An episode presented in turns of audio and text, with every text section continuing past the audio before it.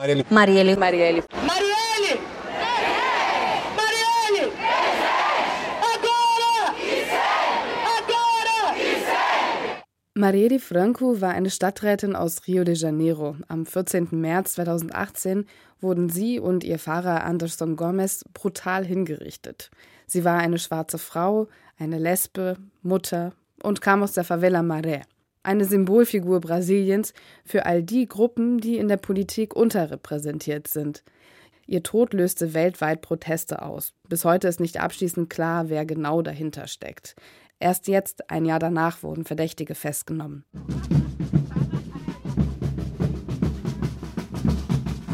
Im strömenden Regen findet in Berlin eine Demonstration statt. Um die 100 Menschen nehmen daran teil. Auf eine Kundgebung vor der Deutschen Industrie- und Handelskammer folgt eine weitere vor der brasilianischen Botschaft. Nicht nur, weil sich Marielle Francos Todestag zum ersten Mal jährt, sondern auch, um auf die Verantwortung deutscher Firmen in Brasilien aufmerksam zu machen, die den OrganisatorInnen der Demonstration zufolge den rechtsextremen Präsidenten Jair Bolsonaro unterstützen.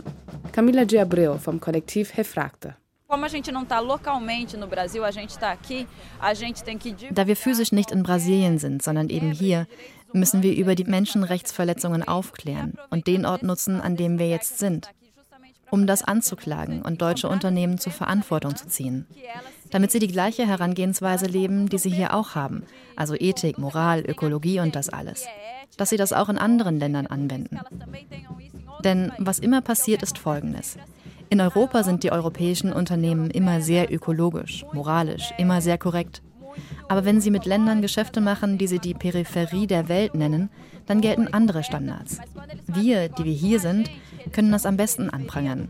Hier können wir sie konfrontieren.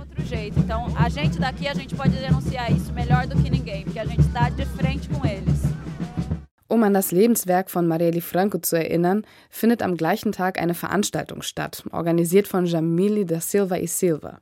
Marielle Franco, die war schon, als sie gelebt hat, eine Inspiration. Sie hat immer sehr stark für die Rechte von ärmeren, ärmeren Menschen in Brasilien, für die Schwarzen, für Frauen, für die Zugehörigen von der LGBTI-Communities. Und genau, sie hat einfach, so war eine ganzheitliche Politikerin. Genau, sie war eine sehr starke Inspiration für uns. Sie bleibt für mich, und nicht nur für mich, sondern für ganz viele Menschen noch, eine sehr krasse Inspiration. Und wir nutzen jetzt ihren Namen und ihre Botschaft, um weiter zu kämpfen. Und wir sagen, ihr habt ja geschafft, sie zu töten, aber ihre Botschaften, ihre Kämpfen sind nicht tot. Du hast gerade selber auch schon gesagt, dass du viel, also dass du auch deinen Schwerpunkt hast auf intersektionalen Feminismus Mhm. und dass du damit arbeitest. Was hat Marielle Franco und ihre Arbeit in diesem Kontext bedeutet? Also klar, auch vor allem in erster Linie für Brasilien, aber vielleicht auch was für Deutschland, was man vielleicht hier auch von ihr lernen kann. Also Marielle Franco, die, wie gesagt, die hat sich immer für Gerechtigkeit äh, und für Menschenrecht positioniert und dafür gekämpft. Und natürlich, wenn man feministisch und intersektionell arbeitet, das ist ja unser Wunsch, ne? dass Stimmen und Rechten, Positionierungen von alle Menschen so sichtbar werden und anerkannt werden. Und natürlich, wenn man Marielle Franco bei ihren Diskursen oder als sie sich präsentiert hat, hört, dann weiß man ganz klar, ja, so, so sollten wir irgendwie auch kämpfen oder auch arbeiten. Sie hat immer zum Beispiel im Abgeordnetenhaus, wo sie gearbeitet hat, immer, äh, als sie da war, hat sie sich positioniert als schwarze Frau, als Lesben, als äh, Mutter und auch als Bewohnerin von Maré, einer der größten Favelas aus Rio de Janeiro.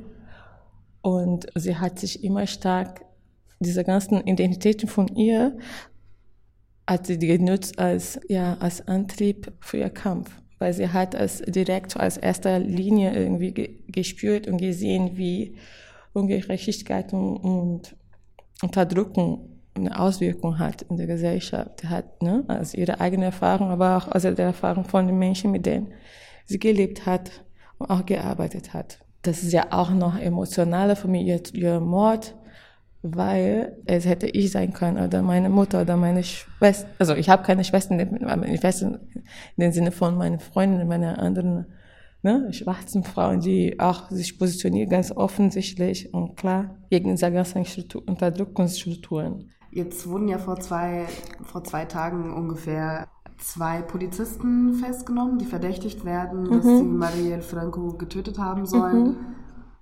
Ist das Verbrechen jetzt aufgeklärt? Nein, gar nicht, weil die haben das einen Auftrag irgendwie gemacht, erfüllt. Die haben, die sind der Milizianos, Milizien, sie waren, sie sind Ex-Polizisten und sie arbeiten, sie sind kriminelle Menschen. Am, am 14. haben wir ein Event hier in Berlin gehabt und das hat auch eine der Podiumsteilnehmerinnen von unserem Event auch gesagt, Barbara Santos. Das, das war nicht ein eins zu eins Problem. Das war ein System, das waren viel mehr Leute. Und leider ist der jetzige Präsident auch irgendwie, ich wüsste jetzt nicht so bewiesen, aber der ist irgendwie indirekt mit diesen Menschen involviert. Also die haben es kommen immer mehr so Bilder, wo sie so zusammen so irgendwelche Fotos sind oder die haben auch im selben Ort gewohnt. So. Es kommt immer mehr raus, dass sie sehr viel zu tun hatten. Genau, ich glaube, das war so, Marielle war, hat zu stark und zu selbstbewusst in, dieser, in der Politik, in diesem Ort, wo weiße Herrschaft irgendwie immer ne, Sagen hat, hatte. Das ist Kolonialort, das Ort der Rassismus und Sexismus und Homotransphobie. Und ähm, sie hat da reingetreten und hat gesagt, pass mal auf, ich wurde demokratisch gewählt.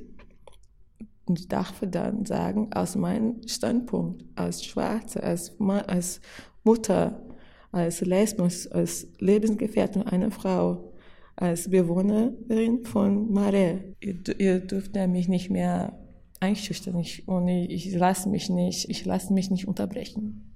Lass mich reden. Und das war für den, für sie zu viel. Glaubst du, glaubst du, dass für manche Menschen Marielle Franco auch sowas wie eine Bedrohung war?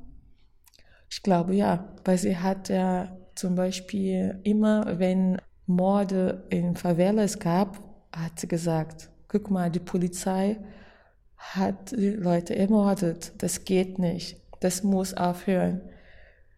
Und die, und die hat sich in dieser richtig, so Recherche, sie hat immer so richtig, es war so ein Kampf.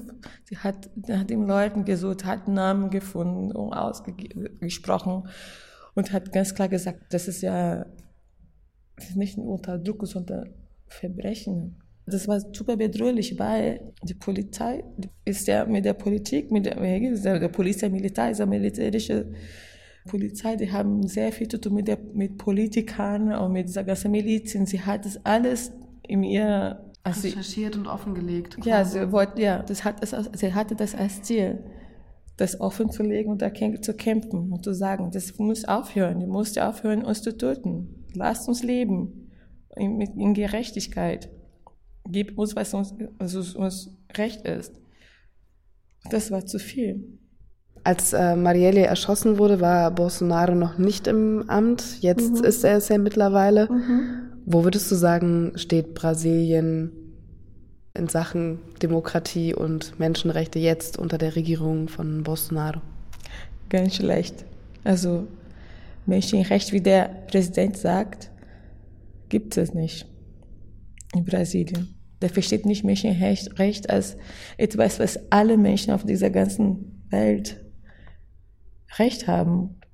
Dass die alle die gleichen Werte haben und wir sollten gleiche Chancen haben, um ein gutes Leben zu leben. Das versteht er nicht so. Der versteht das als etwas, was nur Banditen schützen sollen und deshalb gibt es nicht mehr in Brasilien. Und er hat das dafür gesorgt, dass wirklich in irgendwelche Schublade irgendwie so Menschenrechtspolitik landet. Er hat mit ganz, ganz vielen Ministerien, die gerade zum Beispiel Frauenrechte, Rechte für die Racial äh, Equality, gegen Armut, gegen, also was dieser ganze Kulturministerium, das gibt es alles gar nicht mehr in Brasilien. Das sind alle Papiere in Schubladen oder, weißt du, das, das gibt ja nicht mehr. Und seit, äh, seit den letzten äh, Militärdiktatur in Brasilien sitzen mehrere Militärmenschen in Ministerien, in der Regierung. Und er selber ist ja auch war ein, ne, weiß nicht, für ein Post, ich kenne mich nicht so aus mit dieser ganzen militärischen Struktur, ne, dieser ganzen Position, aber der war da. Er hat immer so gesagt, dass ja die Armee sollte die Macht nochmal für sich nehmen und das nochmal, Brasilien nochmal gut zu machen. Was irgendwie widersprüchlich ist, ne? zieht Jamile da Silva e Silva Bilanz über den Stand der Menschenrechte in Brasilien unter der Regierung Bolsonaros. Hauptsächlich habe ich mit ihr über das Vermächtnis von Marielle Franco gesprochen. Ich bin Azadeh Peschman. Danke fürs Zuhören. Gefördert durch die Rosa-Luxemburg-Stiftung mit Mitteln des Bundesministeriums für wirtschaftliche Zusammenarbeit und Entwicklung. Der Inhalt der Veröffentlichung liegt in der Verantwortung von Azadeh Peschman und gibt nicht notwendig die Position der Rosa-Luxemburg-Stiftung wieder.